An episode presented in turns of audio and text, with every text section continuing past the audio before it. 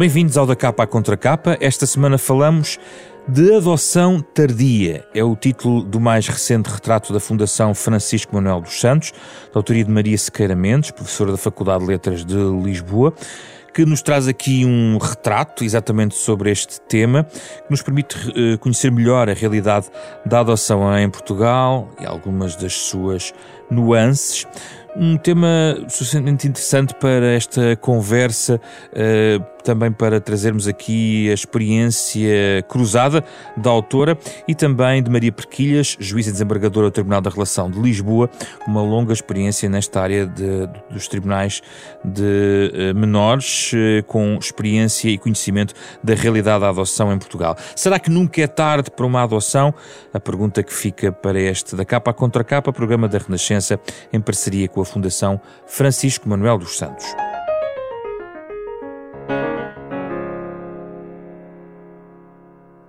Muito obrigado a ambas pela presença em estúdio aqui na Renascença. Uh, Maria Sequeira Mendes, a primeira questão que gostava de lhe colocar tem a ver com a sua própria experiência. Conte-nos a sua história. Onde é que a adoção entra na sua história? É a sua história pessoal que está também na base de tudo isto? Sim, o, o livro tem um, parte do testemunho de muitas outras famílias. Nós evitamos falar na primeira pessoa, também para proteger um bocadinho a privacidade dos dois, mas posso dizer que adotei um, uma criança que na altura tinha 7 anos um, e uma que na altura tinha 17. Hum. E escreve o livro porque porque havia algo a contar sobre uh, os desafios dessa experiência, para identificar vazios, para identificar oportunidades. Porquê é que surgiu a oportunidade do livro? Acho que surgiu da minha incompetência pessoal. Então. Explico. eu, eu, sou uma pessoa que se prepara, acho eu, bem para as ocasiões. E o facto de ser professora e investigadora levou-me sempre a pensar que, que tinha feito o meu trabalho, que estava bem preparada e de repente, quando eles chegaram, percebi que não. Uh, ah, ah, e nós tivemos muita sorte com o acompanhamento que, que tivemos da parte da Santa Casa e da Segurança Social, mas de facto havia questões específicas um, que me pareceu que precisariam de. Um, que era útil aos pais ter mais ajuda. E portanto foi aí, no fundo, eu primeiro comecei a traduzir coisas para outros pais, coisas que eu tinha encontrado e, que, e de que eles precisavam. Uh, e depois, a certa altura, a ideia do livro surgiu também como uma tentativa de desmistificar esta coisa da adoção tardia, de perceber que havia outras famílias que também tinham adotado crianças mais velhas e que as coisas eram difíceis, mas corriam bem. O livro traz os testemunhos de outras famílias, de pessoas que adotaram e, sobretudo, diria eu, das pessoas que foram adotadas, uhum. que eu acho que é chave nesta obra que está já agora, vamos explicar, associada a um site. O que é que esse site tem? Uh, o, o, site nasceu dessa tentativa de, de ajudar outros pais e, e, da tentativa de tornar acessível uma série de investigação muito recente que é feita noutros países e cá também, mas que por algum modo, de algum modo não chegava ao, ao grande público. Uh, portanto, o site chama-se Adotar e Acolher. Um, e a ideia é ir atualizando o site à medida que os anos vão, vão passando, para que as famílias possam ter uma espécie de biblioteca, uma base de dados onde encontram a resposta para as suas dúvidas. Hum. Um, ao longo deste, deste livro, vamos recolhendo algumas, vão, vão se cruzando as experiências com, com algumas até sugestões de alteração, e de resto, depois a Maria também sublinha no final uh, um conjunto de digamos, de sugestões que os próprios uh, intervenientes uh, uh, trazem. E eu gostava de começar por aí, começando também pelo, por si, em relação ao, ao livro, em relação à parte final, ou seja, ao, ao direito à, à, adoção, há um conjunto de sugestões relacionadas com as, com as idades para adotar, até por questões como o alargamento da licença de maternidade. Globalmente, o que é que as pessoas que passaram e passam por esta experiência recomendam que se faça para melhorar o quadro em Portugal? Uh, eu, eu, diria que a primeira grande alteração, e acho que desse ponto de vista é muito importante ouvir os jovens e as crianças que passaram pelo, pelo processo. E eu acho que foi ao ouvi-los que comecei a, a ter uma maior sensibilidade para estas questões. Portanto, em Portugal, a idade da adoção é até aos 16, no fundo. Um, o, que, o que de facto exclui uma percentagem grande de, de crianças barra jovens, ou seja, por um lado, quando as crianças se aproximam ali aos, nos 14 anos, quase 15 anos, começa-se a perceber que por um lado há poucas famílias, por outro lado que o processo de adoção seria difícil e portanto muitas vezes desiste-se do processo e, e opta-se pela, pela autonomia, pela, pela ida para uma casa de autonomia. E, e, por exemplo, a minha filha dizia no outro dia que dos amigos que ela tem uh, da Candeia, que é um, um, uma espécie de campo de férias onde eles passam Sim. tempo, muitos deles de facto foram para o processo de autonomia. Uh, e, e, acabaram por voltar para as famílias biológicas. Portanto, eu acho que há um investimento grande do Estado, há um investimento grande das equipas que tentam apoiar estes jovens, mas depois há alguma falta de opções para a vida adulta. Um, e, portanto, o alargamento de idades sem, sem idade ou com idade definida? Porque as experiências estrangeiras são, são diferentes, não é? Há diferentes são, modelos, não é? Eu, eu, que aqui seria radical, diria que, que eu não, não veria necessidade de, de idade.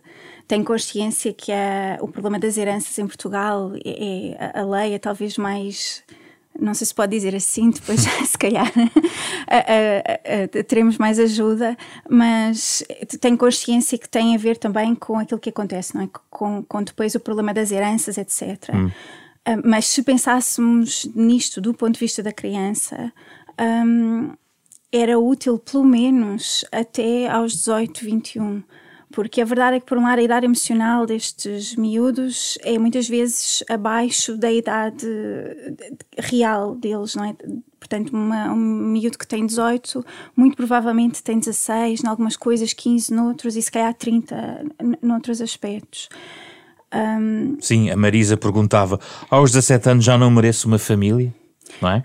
Sim, e eu acho que eles têm muito, porque existem de facto outras figuras, existe o apadrinhamento uh, civil, existe o acolhimento familiar. Uh, agora, os jovens com quem eu falei querem muito ter uma família uh, e, e, querem, uma, querem uma ideia de permanência que um documento dá. Hum. Portanto, por exemplo, a minha vida foi muito mais fácil quando o mais novo recebeu o cartão de cidadão com o nome e com, de repente, os pesadelos diminuíram hum. e houve uma certa sensação de segurança que ele, com que ele ficou. E eu acho que isso era muito importante, sobretudo quando isto é tudo tão difícil, não é? Hum. Há tão poucas famílias disponíveis. Quando de repente aparece uma família que quer, quando o jovem ou a jovem quer, a mim faz muita impressão que a lei não o permita. Hum. A Marisa é um dos uh, testemunhos recolhidos, penso com nomes fictícios, Sim, para despistar fictícios. exatamente essa situação, mas que dá, dá, digamos, uma cara, uma face, ou um nome pelo menos, uh, a esta situação. Maria Perquilhas. Uh, esta questão da idade da adoção uh, tem estes constrangimentos. Como é que vê esta possibilidade de nós podermos eventualmente beneficiar as crianças e as famílias com, com, com, com esta latitude em relação à idade? Bem, antes de mais, boa tarde. Agradeço o convite para estar aqui. Uh, acima de tudo, não para poder vir à rádio, mas porque foi uma oportunidade fantástica de poder ler o livro. Aliás, tal como lhe disse lá fora, adorei, pensei que não ia ter tempo para ler e até é com alguma emoção que digo que eu não consegui parar de ler, até mesmo terminar. E depois a maneira como o escreveu, um, misturando ciência, porque tem ali muita pesquisa, uh, até mesmo com referência aos autores estrangeiros que consultou, com relatos na primeira pessoa, quer de, de pais, quer de, quer de filhos. Eu não gosto da palavra adotantes nem adotados e, portanto, e a nossa legislação ainda o mantém, e, portanto, eu prefiro falar em pais e em filhos. Uhum. A adoção é só um modo de, de ser pai, nada mais. É um modo jurídico, tal como existe um modo de procriar, que é um modo biológico. Relativamente à questão que me colocou, uh, eu não vejo qualquer óbice nenhum uh, relativamente à idade, uh, mas aí é a Maria que está a falar, a Maria Perquilhas, mesmo Maria Perquilhas Magistrada. Uhum mas reconheço que um, a autora do livro, que também é Maria, acabou por uh, dizer uma coisa que é bastante importante e que isto tem muito a ver com o problema das heranças. Um, é o nós... único constrangimento? Eu não sei se será o único, acho que não sei o suficiente em termos uh, um, de ciência legislativa ou até de, das razões que estão subjacentes à fixação de uma determinada idade para poder responder a isso com hum. toda a franqueza. Um juiz é muito mais um aplicador da lei do que propriamente um pensador. Os pensadores acabam por estar. Nós pensamos, mas Sim. pensamos no modo melhor de aplicar a lei. Mas muitas vezes o que é que está subjacente à lei, nós temos que pensar se de algum modo for absolutamente necessária para melhor interpretar a lei mas depois são os académicos que melhor uh, sabem explicar determinadas coisas e eu confesso que o meu conhecimento não chega aí. Mas há uma coisa que o meu conhecimento me permite dizer, é que todo o nosso, o nosso regime uh, civil, onde se inclui o direito da família e necessariamente uh, o, o, essa parte do, do capítulo da adoção, é marcado muito pelo biologismo e muito pelo conceito de família tradicional uh, decorrente da procriação. E tanto que assim é que se Uh, imaginem, se eu quiser dispor todo o meu património em vida e não deixar património nenhum para o meu filho e começar a dar, por exemplo, aos meus sobrinhos, o meu filho pode atacar todas as doações que eu faço em vida. Portanto, ou seja, nem sequer o próprio dono das coisas, não é? Uh, que seria eu, é totalmente uh, livre do modo como, como dispõe das suas coisas. Parece que há ainda um direito à herança ainda com os pais vivos e, portanto, aí, sem dúvida, esse é um dos aspectos. O nosso Código Civil é um civil muito marcado, aliás, e isso, isso os, os pensadores dizem, os, os os académicos são todos unânimes nisso e o resultado dos trabalhos preparatórios do Código Civil está muito assente numa, na teoria do contrato jurídico e, e, e, no direito da família nesta família biológica. Hum. E tanto que assim é, e isto, isto é transversal à sociedade, não é só na lei. Onde reparar que quando acontece um homicídio, uh, se for o, o, um, o filho a matar o pai, se for uh, filho biológico, é só o filho mata o pai, que aparece naqueles jornais que a gente sabe quais são. Se for, se este filho tiver sido filho através da adoção, é filho adotivo mata a mãe ou mata o pai. Portanto, há toda uma carga muito negativa que é colocada na própria adoção. E, e portanto, não sei, acho que temos mesmo que pensar que de facto as crianças têm direito a famílias e o modo como se nasce não pode determinar uh, a questão de terem ou não, te, ou não terem direito há uma, a. Há uma expressão da legislação uh, que atravessa o livro todo, eu acho que de uma forma que desafia esse princípio, e eu não sei se a nível do direito, ele já percebi que, que não se aplica de uma forma absoluta, mas é certamente relativizado, a questão do superior interesse da criança. Não é do superior interesse de uma criança ter uma família, não é do superior interesse de uma criança ter um direito a um acesso a uma, uh, à educação, à saúde, como a Maria Sequeira Mendes uh, escreve, onde é que o superior interesse da criança fica pelo caminho ao longo de todo este processo, porque vamos lendo o livro e perceber que às vezes nem sempre isso acontece na, na, na educação, isso tudo no tal direito à família, quer dizer, ou, ou até direito aos irmãos, por exemplo, que é outro dos capítulos de, do seu livro, Maria. Hum, eu diria que hum, havia várias respostas para, para, para, a pergunta. Uh, eu diria que existe uma enorme diferença entre as equipas que estão no terreno e que tentam fazer um bom trabalho com os poucos meios que vão tendo e a maneira como se pensam estas coisas de um ponto de vista global. Um, e acho que era, era aí, se calhar, que era necessário intervir, uh, não é? Portanto, uma criança entra numa escola Uh, e é muito difícil, a maior parte dos pais adotivos fala na dificuldade que tem uh, em encontrar um sítio seguro onde aquela criança se sinta bem.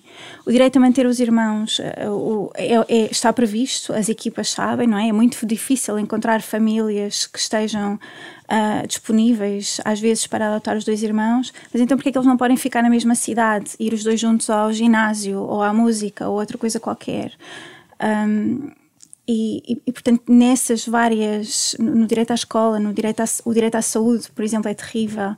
Um, eu ouvi uma entrevista com, com o Dr. Rui Godinho, que é responsável agora pela unidade de acolhimento familiar da, da Santa Casa da Misericórdia de Lisboa, e, e falava-se de como estas crianças já passaram por tanto hum. que nós devíamos de algum modo compensá-las, portanto, elas deviam ter os melhores cuidados de saúde, o direito à melhor educação, etc.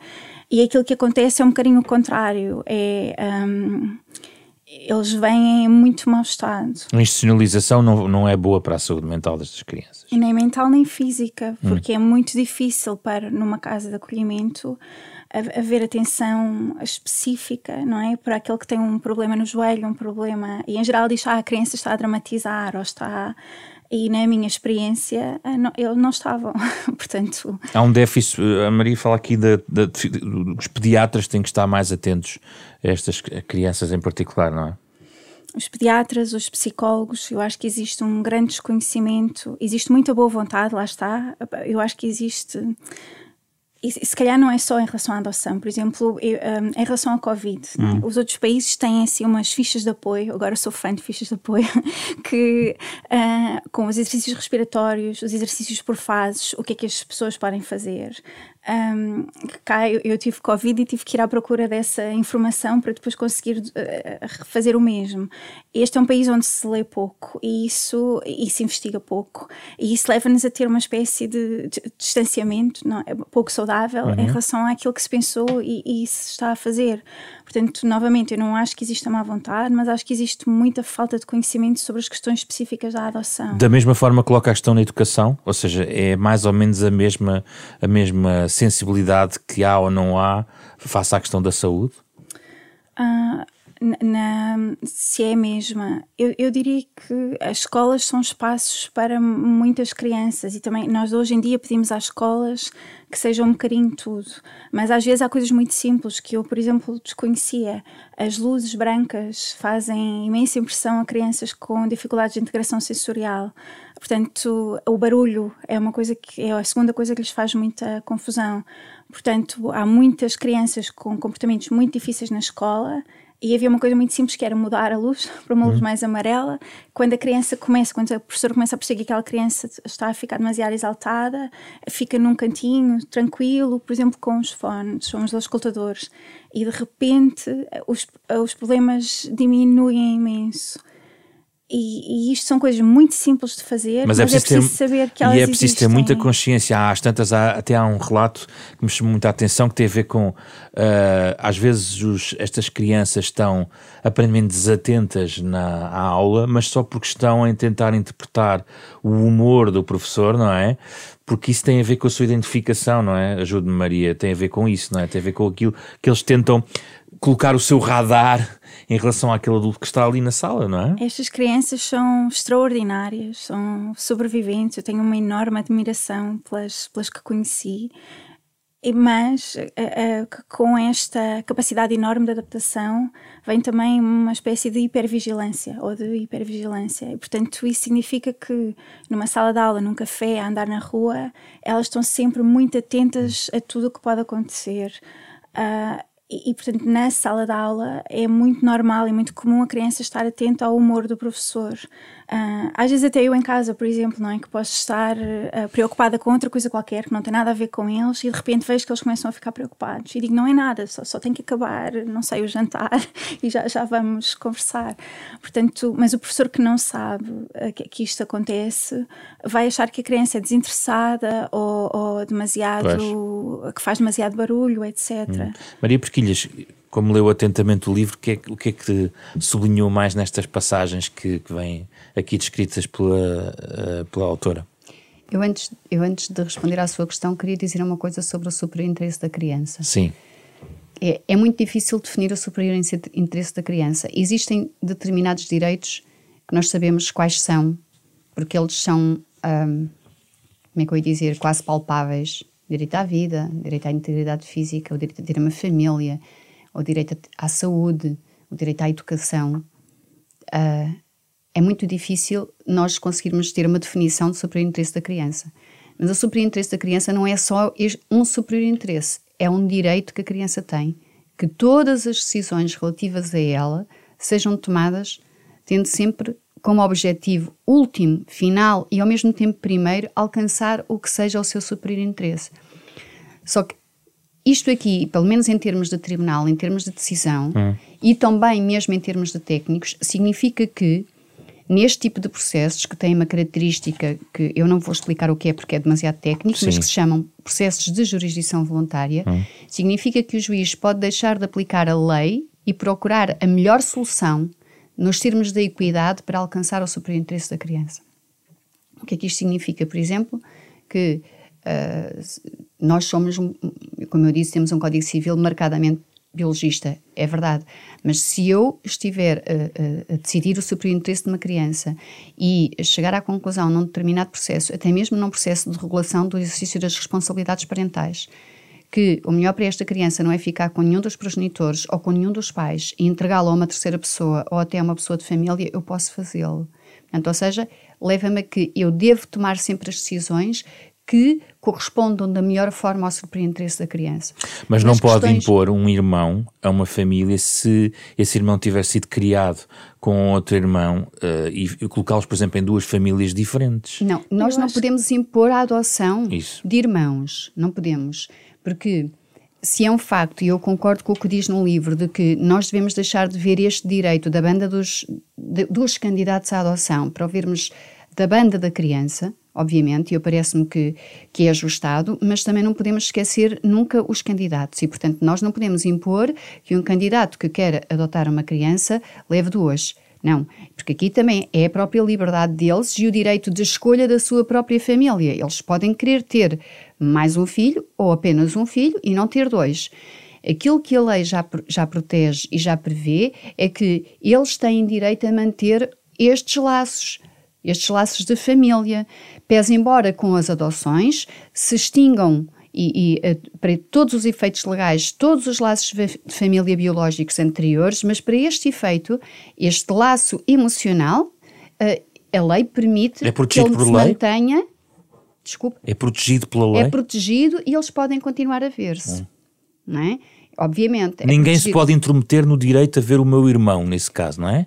Não pode. Agora, obviamente que nós temos que vir aqui de acordo também com a idade, hum. não é? Se nós tivermos uma criança que tem 3 ou 4 anos, que tenha, uma, tenha um irmão que tem 10, não é? Eles não são perfeitamente autónomos para conseguirem ver. E, obviamente, que aí, apesar deste direito, os adultos, se não tiverem bem preparados, os, os pais destas duas crianças, que eram irmãs à nascença, se não estiverem bem preparados, muitas vezes não facultam o exercício deste direito. Portanto, nós temos sempre que distinguir que uma coisa é o direito, outra coisa é a capacidade de o exercer. E estas crianças muitas vezes não têm a capacidade de o exercer. Para que ele possa ser exercido, eles precisam destes seus pais. E, portanto, aquilo que a maior mensagem que eu tirei deste livro foi: nós realmente precisamos de muitas soft skills, porque aquilo que estava aqui a falar a Maria é isso. Tudo isto mesmo da escola aplica-se também aos magistrados e aos professores. Isso é uma questão de formação? É uma, uma questão, não é de formação técnica, Portanto, no caso dos juízes técnico-jurídico, no caso dos professores técnico-científico na área das ciências, da matemática, do que seja que estão a ensinar, mas se calhar pedagógicas ou até mesmo de olhar para o outro. E nós, nós em Portugal temos muita falta de aprendizagem destas soft skills e como não as sabemos, nós também não as ensinamos às nossas crianças. E são poucas as escolas que têm eh, cujos profissionais têm estas soft skills e as passam também aos seus alunos. Uhum. Portanto, esta, esta coisa de perceber que um aluno não está bem na sala de aula e tentar uh, colocá-lo um pouquinho mais à parte ou até mais próximo de si e dar-lhe uma atenção mais individualizada, uh, a maior parte das pessoas não têm esta capacidade, mas não significa que, se, que não tenham capacidade Sim. para ensinar aquela matéria.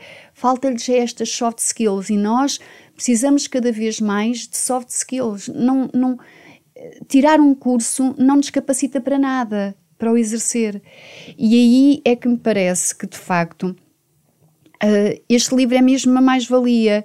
Eu, quando comecei a ler, há, há uma parte em que eu achei uh, em que eu disse assim, mas é isto, e, e, e nós nunca conseguimos Qual ver foi isto. a parte? A classificação das crianças. Ah. A criança primavera, Já, verão, e vamos, outono. vamos, explicar isso, vamos explicar isso mais à frente. Hum. Eu quero mesmo isto, isto que isso é seja explicado. É, não é? É, porque isto, um, uma boa uma boa aprendizagem da criança por parte dos técnicos ajuda-os a fazer um matching. O matching é aquilo que os técnicos da adoção fazem, que é tentar encontrar para esta criança os pais adequados às suas características. Portanto, isto chama-se o matching. Portanto, sem se conhecer verdadeiramente aquela criança e as suas características e sem se conhecer verdadeiramente aqueles pais, não se consegue fazer esse matching. Então, nós, se calhar, Devíamos era deixar de fazer cursos de preparação para serem pais, porque eu acho que isso não existe, tem que se ir aprendendo, mas para começarmos a fazer outro tipo de formação, formação em soft skills e também, mas antes de se aprenderem as formações de soft skills daqueles pais, perceber como é que eles são. Porque só o técnico, só percebendo como Sim. é criança e sabendo verdadeiramente como é que são aqueles pais, é que nós conseguimos, para aquela percentagem das crianças de, de inverno, que Sim.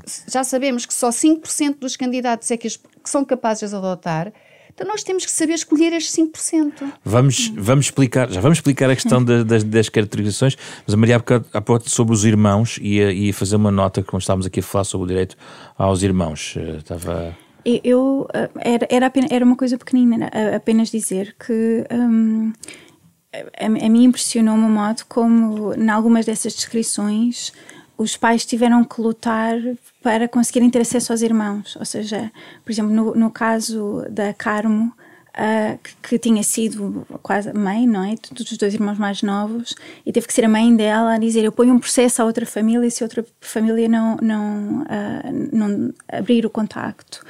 Mas depois também temos exemplos maravilhosos. Temos outro exemplo de pais que foram buscar as crianças ao mesmo tempo. A Segurança Social tu, tu fez, tomou imensa conta do assunto e fez questão que, apesar de virem para cidades diferentes, uns para Lisboa, outros para Coimbra, que de explicar às famílias que as crianças tinham que manter contacto e, e eles continuam a encontrar-se, a telefonar-se uns aos outros e, e, e, portanto, isso é absolutamente valioso. Eu acho que as pessoas não fazem melhor porque não sabem não é... Mesmo do lado das instituições que têm que gerir eh, todo este processo.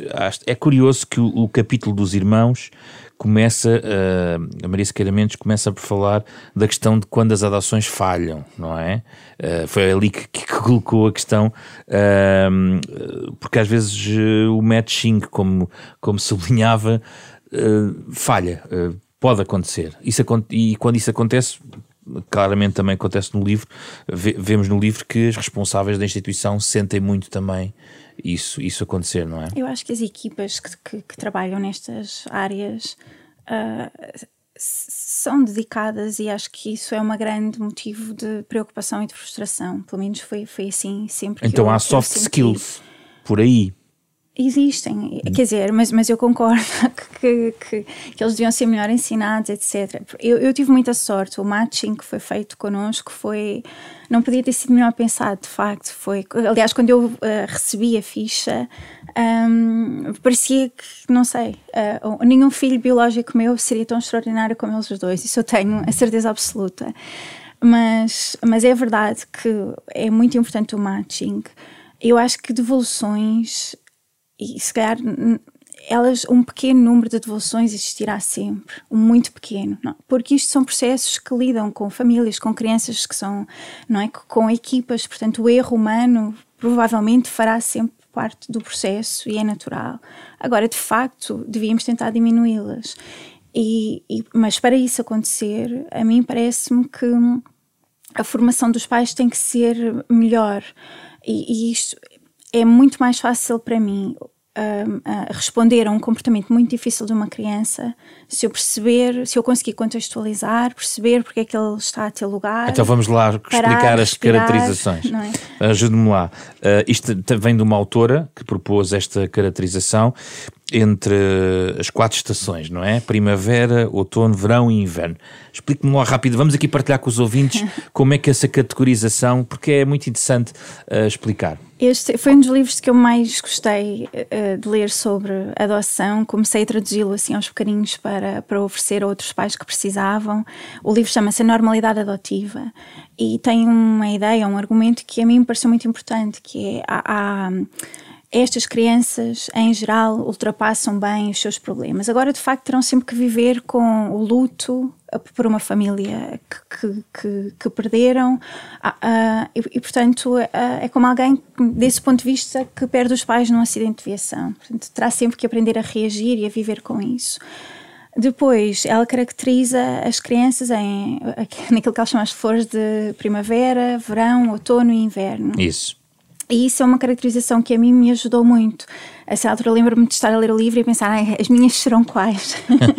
Porque uh, também permite perceber que a capacidade de resiliência dos pais não é toda igual, nem tem que ser. Ou seja, nem todos os casais. Portanto, as crianças, as, vou recomeçar, as primaveras seriam aquelas que têm o luto normal. Uh, eh, um, por esta vida da família biológica que perderam. São 10 a 15% dos casos e podem ser adotadas por 95% dos candidatos a pais adotivos. São crianças que não têm grandes dificuldades as flores de verão. São 30 a 40% dos casos e aqui já é 75% dos pais adotivos. Porquê exatamente aqui? São crianças que já têm algumas dificuldades de vinculação, podem ter pequenas dificuldades de aprendizagem, são crianças que têm comportamentos um bocadinho mais incompreensíveis de vez em quando.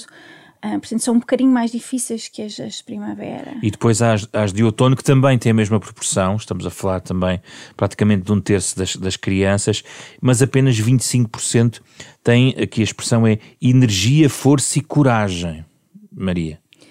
Sim, eu acho que as crianças de outono e as de inverno acontece um bocadinho mesmo. As de inverno, se calhar, podemos resumir já, não é? Sim, são, são, é um, são muito menos, não é? 10 a 15% dos casos, e segundo esta caracterização, apenas 5% de pais excepcionais capazes, são capazes de acolher estas crianças sem hipotecarem a sua saúde física e mental. Dá uma ideia do trabalho que, que no fundo está aqui implícito, não é? Sim, portanto, eu acho que nestes dois casos, e às vezes, por exemplo, quando se fala nas devoluções, às vezes diz que, que as razões dadas pelos pais parecem absurdas. E eu percebo isso, e na verdade parecem, mas acho que aquilo que falta compreender é que não é aquela reação em si, é a intensidade, o grau e o número de vezes que os comportamentos difíceis podem ter lugar. E isso às vezes é muito cansativo para, para quem está a lidar com, com as crianças. Lá está, não quer dizer que os pais não gostem muitíssimo destas crianças e que as crianças não gostem muito dos pais. São crianças que, em geral, têm um conjunto de dificuldades, que podem ser, por exemplo, dificuldades de vinculação, dificuldades de aprendizagem. Um, dificuldades a lidar com outras crianças, uh, pesadelos, terrores noturnos, ou seja, de repente há um quadro em que aquela criança tem muitas dificuldades ao mesmo tempo, com comportamentos muito difíceis o dia inteiro. E de facto isso exige, alguma capacidade de resiliência da parte dos pais e de aceitação também, eu diria, ou seja... Dá a ideia, por esta caracterização, que os extremos são mais raros, não é? Portanto, aquelas que não dão trabalho nenhum e aquelas que dão muitíssimo trabalho são os extremos e são os mais raros, porque Sim. na maior parte dos casos, obviamente, uh, dão, dão bastante trabalho, como qualquer outro também, outro, outro filho. Uh, em relação à questão dos pais, Maria Perquilha estava aqui a sublinhar a questão, dos, mas os pais são uh, rastreados, existe um conjunto de, de, de relatórios relatórios sobre se aqueles pais estão ou não preparados para adotar, independentemente de, eventualmente, nesta caracterização, eles terem que ter uma atenção. Mas, por exemplo, Maria Perquilhas, este, este atento a estas crianças mais difíceis passa no, no, requisito sobre, da maior parte dos pais, eles existe essa capacidade. Devíamos caminhar para essa capacidade de perceber se os pais têm capacidade para aquela criança em particular? Sim, claro repare que, uh, por alguma razão, nós nas instituições só temos crianças mais velhas. É? Esse é o nosso último ponto agora da conversa. Pronto, mas é, assim, mas é que está intimamente relacionado com a resposta a, a essa pergunta, hum. porque é muito mais fácil adotar um bebê. Uh, quanto mais pequenino, menos traumas têm. É? Pronto. Ainda que se admita, porque os cientistas assim dizem, que um, até mesmo antes do nascimento uh, o bebê em evolução se vai apercebendo daquilo que, que não está bem à sua volta um, e ainda assim até possa já, já trazer, uh, não sei se a, se a, palavra adequada será traumas, mas pronto, vamos utilizá-la, é completamente diferente daquela criança que é negligenciada durante anos ou é maltratada de forma física ou, ou até sexualmente e, e, em que traz uma mochila às costas que é maior do, do, do que a sua própria pessoa. E, portanto, por alguma razão, nós temos muitas crianças mais velhas nas instituições, porque realmente os pais, primeiro, não as querem. Sim. Pronto, é preciso dizer as coisas como elas são, Sim. não as querem. E depois, aqueles que as querem também revelam que não têm, revelam logo, alguma incapacidade para as ter. Mas aqui os relatos, mesmo, sim, mesmo dos mais pequeninos, uhum. nós não temos só devoluções de crianças mais velhas. nós temos devoluções de crianças mais pequeninas. Hum. Porque o ser humano é bastante hábil. Se me fizerem um teste psicológico, se eu tiver uma noite bem dormida, é? se tivermos uma inteligência basta um bocadinho acima da média, nós conseguimos dar a volta aos testes que nos são passados. E, portanto, eu, eu nunca trabalhei no tribunal com a nova lei da adoção, porque eu já estava a dar formação no Centro de Estudos Judiciários quando a lei entrou em vigor, que, que é de 2015, que é a Lei 143-2015, que instituiu o regime jurídico da adoção, daquilo que estudei em termos legislativos, eu acho que é um avanço significativo face ao regime que nós tínhamos anterior. Mesmo relativamente à questão dos irmãos, ficou consagrado na lei, em letra de lei, este direito que eles têm um ao outro, ou uns aos outros. Um, e, portanto, eu, retomando, acho que é um avanço uh, significativo em termos legislativos e creio que também em termos de prática também o é. E tenho a certeza absoluta porque eu visitava muitas instituições que tudo aquilo que se faz em termos de acolhimento uh, uh, em Portugal, em acolhimento institucional, os técnicos têm a melhor formação que lhes é possível ter e dão até mais de si do que, lhes é, do que lhes é exigível, porque dão muito de si próprios e muito do seu tempo, para além dos horários de trabalho. Mas dito isto, não deixa de ser uma instituição. Agora, é sempre muito difícil selecionar pessoas, é sempre muito difícil nós conhecermos o outro quando nós não convivemos com o outro. Uhum. Não é? é sempre muito difícil nós fazermos um traço o mais fidedigno possível de uma personalidade de alguém que vai acolher uma criança. Mas no é caso um das, ser... das adoções tardias, que é o que nos traz aqui, e nós estamos a caminhar para o fim, da sua experiência, as histórias são. Uh, porque eu vi, as histórias são relativamente. Enfim, um final agradável, não é? Uh, o que corre bem, no Acho fundo, eu sim. penso que a Maria quis sublinhar no seu livro o que corria bem, mas a sua experiência de que as adoções tardias, na maioria, têm estes fechos? Não, eu relativamente a adoções tardias, acho que eu acho que só tive um caso ou dois de adoções tardias, um, não me lembro de ter mais nenhum. Uh, portanto, eu também não tenho uma ideia negativa. Hum. A única coisa que eu me recordo é de não haver candidatos e de eu decretar a adotabilidade de uma criança, não é? Num processo de promoção e proteção, de lhe aplicar essa medida e das crianças, e de seja em seis meses a instituição me vir com o relatório, obrigatório por lei, e de não haver candidatos para aquela criança. E isto eu tenho mesmo muito presente. Não é? Portanto, e uh, eu tenho para mim, até porque depois. Uh, enquanto eu estive no meu dia a dia no tribunal, sempre tivemos um, um, um relacionamento, relacionamento, muito próximo com a, a, a direção do Serviço de Adoções da Santa Casa da Misericórdia e aquilo que nós sabíamos mesmo era que não havia candidatos para determinadas idades. Portanto, eu não posso dizer que eu tenha um feedback negativo, uhum. eu por isso simplesmente não o tenho. Não é? Porque estas crianças mantinham-se nas instituições. E se nós formos às instituições com crianças mais velhas, que há várias aqui em Lisboa, nós verificamos que elas têm muito mais, muito mais crianças. Muito mais crianças. E todas elas a precisar de, de, de uma família. Aliás, todas elas uh, carentes de uma família, porque todas elas passaram por, por variadíssimas rejeições na hum. vida. Apesar de haver sete vezes mais candidatos à adoção do que crianças para adotar, Maria Sequeiramente. Sim, eu acho que há aqui duas coisas que. E, que de facto a Maria disse muito bem, não é? Uh, por exemplo, há umas semanas, uma mãe que tinha adotado uma criança em dezembro com 3 anos dizia-me ela é tão difícil. E muitos dos comportamentos que ela apresentava eram muito parecidos, se não iguais, aos das crianças mais velhas que são descritas no livro.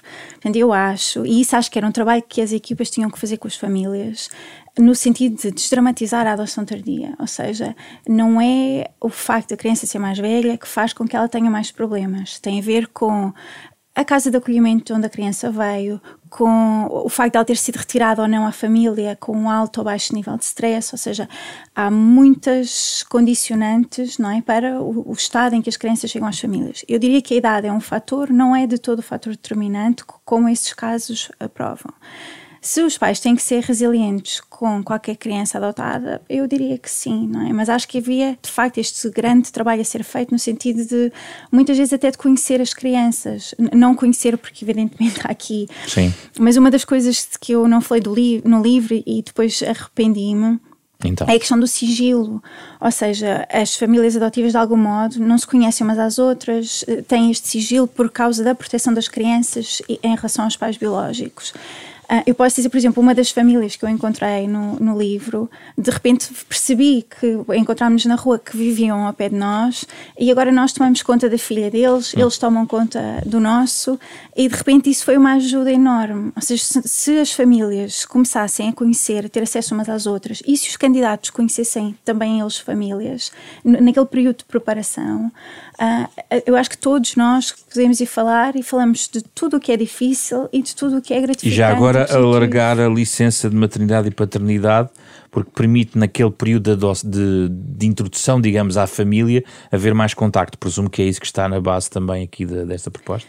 Eu acho que sim, acho que uh, o, portanto, ela, as, as famílias têm direito à licença de maternidade e paternidade, mas não é quando a partir do momento em que conhecem a criança, é a partir do momento em que recebem a criança em casa. Numa adoção tardia, eu diria se calhar que em qualquer adoção é muito útil que, que esse tempo em que nós fazemos as visitas à criança seja prolongado e dependendo das crianças, não é? Há umas que querem vir logo para casa, mas há muitas, e no caso dos adolescentes ou dos pré-adolescentes, isso é muito uh, uh, claro, é muito importante que exista tempo para conhecer a família a fazerem coisas em conjunto antes da imposição de regras, como os, os próprios miúdos uh, uh, referem aí. Portanto, se esse período fosse começasse um bocadinho antes, eu já podia ter um período de integração que levava um mês, dois meses, três meses. Quando o pré-adolescente me chega à casa, eu posso começar lentamente a impor regras, já existindo uma relação de confiança antes. Porque eu diria que de tudo, o mais difícil na adoção é exatamente isso: é a, a, a, assegurar que eles confiam em nós. Que é um trabalho constante. É, sim. e, que eles, e que eles percebam, atrevo-me a dizer, que as regras que lhes estão a ser impostas têm razão de ser. E, e são, são para o bem dele, não é? Sim, Exato. e são legítimas. Eu, eu, eu, só gostava de dizer uma coisa, que é, eu, eu sempre senti, e, e sempre senti isto, e depois também fui à procura, e, e na altura já não me lembro do, do, do autor que eu li, dizia que o problema de haver muito poucos candidatos a crianças mais velhas tem a ver que continua-se à procura na adoção da substituição do filho que não se conseguiu ter. E é por isso é que geralmente, geralmente, quem adota crianças, pelo menos no meu caso, quem adotava crianças mais velhas já tinha filhos. Eles já estavam a querer ter família, não estavam a querer substituir nenhuma incapacidade hum, sua. Hum. Quanto mais se quer substituir uma incapacidade, mais se quer uma criança muito pequenina. Quando se quer ter uma criança porque se quer ter família, não se vai à procura de um bebê, vai-se à procura de um filho. Eu acho que isto aqui é muito, é, acaba por ser muito isto que está, é a nossa concepção muito, muito necessária de ter eh, um filho gerado por nós. É? E, enquanto, e este biologismo está muito presente também na adoção. Maria Perquilhas, Maria Sequeira Mendes, muito obrigado por terem vindo ao Da Capa à Contra Capa. É, é um mundo este da adoção e nós tivemos muito tempo a conversar para lá do tempo que costumamos ter neste programa, uh, mas que está totalmente disponível na versão podcast, uh, nas plataformas digitais habituais. Este é um programa da Renascença em parceria com a Fundação Francisco Manuel dos Santos, uh, à volta do retrato da Fundação Adoção Tardia de Maria Sequeira Mendes, um dos livros em destaque neste programa, com o genérico original de Mário Lajinha, esta semana, com André Peralta, Ana Marta Domingos e José Pedro Frazão. Regressamos na próxima semana com outro tema, outro livro, outro debate neste espaço.